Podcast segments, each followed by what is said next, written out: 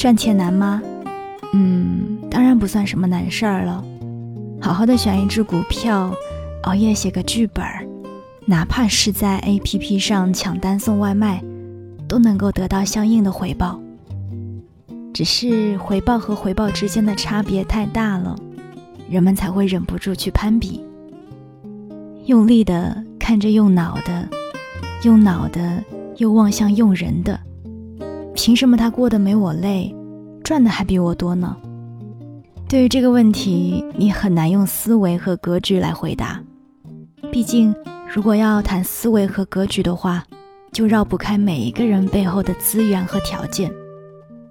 只不过随着时间的流逝，不再愤青的人也渐渐地调整了心态，不求这个世界有多公平，只要还有机会就好了。所以啊，当那些在大城市为财富自由打拼的年轻人，在短短几年之后就因为种种原因焦虑的不成样子时，我是很能理解那种心情的。网上的机会还是有的。只是好像没有多少时间了。这个时间指的不是某个具体的年龄，而是在大学毕业和结婚成家之间，你能够心无旁骛投入自身发展的那段日子。仿佛是为了印证我的说法，前几天在抖音里收到了一条女生的私信，她说。跟了几年的项目，今天还是提交了辞职报告，也不知道以后还有没有这样的机会。但没有办法，爸爸的病情越来越严重了。看着手机里短短几行字，我一时间不知道该怎么回复。如果说在内心追求和现实的打压之间，人们还有可回旋的余地，那么在更大的责任面前呢？人年轻的时候总是心高气傲，有很多事情都看不上。在体制内的时候，不喜欢溜须拍马的同事；接触自媒体之后，又瞧不起追流逐量的营销手段。总觉得在生活面前，他们把头压得太低，低到看不清眉目，低到没有了追求。现在虽然依旧不喜欢，但也慢慢能理解了。那些选择低头的人，也无非是在有限的时间里，想跑得快一点，再快一点。想起几年前在深圳认识的一个服装设计师，在我的记忆当中，他的性格一直都很偏执，会因为超前的审美和当时的合伙人闹翻，也会因为找不到想要的面料而难过到睡不着。后来在聊起这些的时候，他面带怀念的笑了笑。他说：“其实那个时候，与其说是对作品的偏执，不如说只是单纯的不想被人否定罢了。”我看着他的表情，小心翼翼斟酌着用词说道：“那我看你们后来出的衣服，也没有那么嗯前卫了呀。”没办法啊，就算别人不否定你，销量也会否定你。你做出来的东西，它首先得是个赚钱的商品，然后才是你的作品。不得不说，成年人聊天时自带的那股无奈语气，总是很容易让人感同身受。是啊，赚钱向来都不是一件难事儿，除非是想以自己喜欢的方式。不过，其实也不用那么悲观了。就像被误解是表达者的宿命，被否定也本来就是生活的常态。当一个人的追求遇到了现实的打压，有人在衡量再三之后选择放弃，自然也有人用漫长的时间来迂回前进。就像上文提到的那个设计师，在靠迎合市场的基础款赚到钱之后。前几天又重新注册了一个独立品牌，但这一次不考虑销量，只为做自己想做的衣服。用他的话来说，就是我之所以愿意妥协，只是为了以后还能有再任性的机会。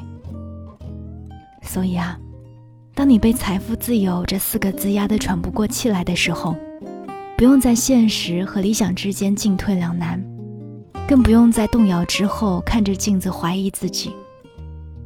你只需要记住，在生活面前，适当的妥协和低头是为了财富，而做人的原则和心里即使放下了，也会再拿起的那一部分，才叫做自由。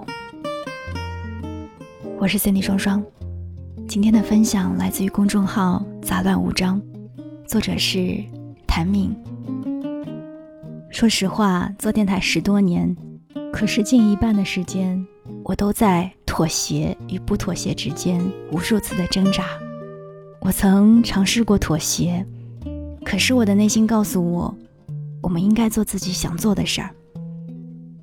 可是生活、现实、财富告诉我，我应该做一些妥协。我之所以会分享今天的这篇文章给到你，是因为我觉得它告诉了我答案，它让我知道，所谓的妥协。不是永远的妥协，在现实和生活面前，我们的暂时低头是为了拥有财富，是为了拥有自己的底气。而当我们拥有了这些底气的时候，我们内心的声音才能够拥有足够的力量去破壳而出。所以，我不知道你是不是也曾和我一样迷茫，或者此刻也正在迷茫。希望今天的这篇文章。可以让你有一些更深度的思考。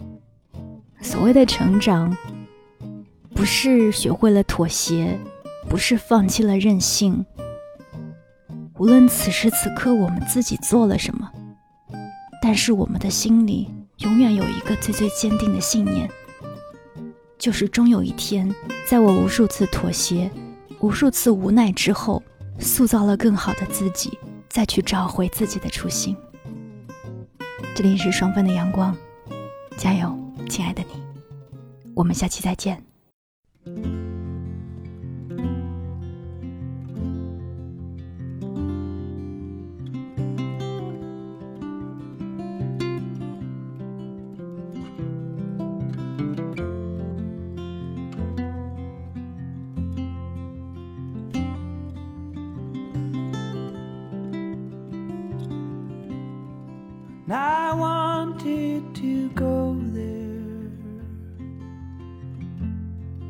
I wanted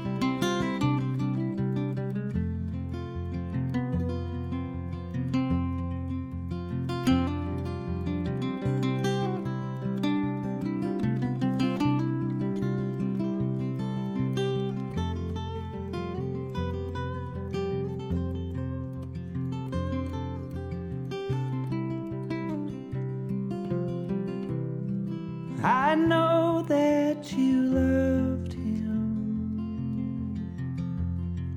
I know that you tried. I know that you whispered. And I know that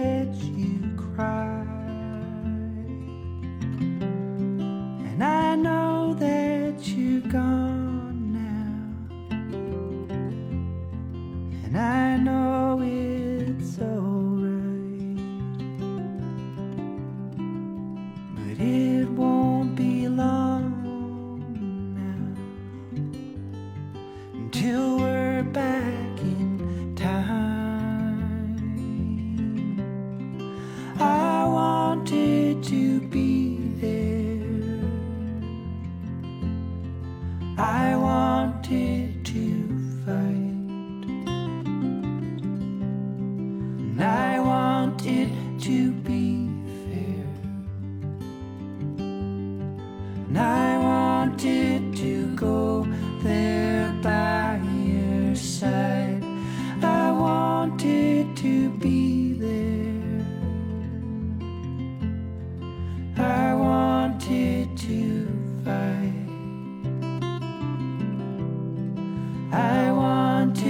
you tell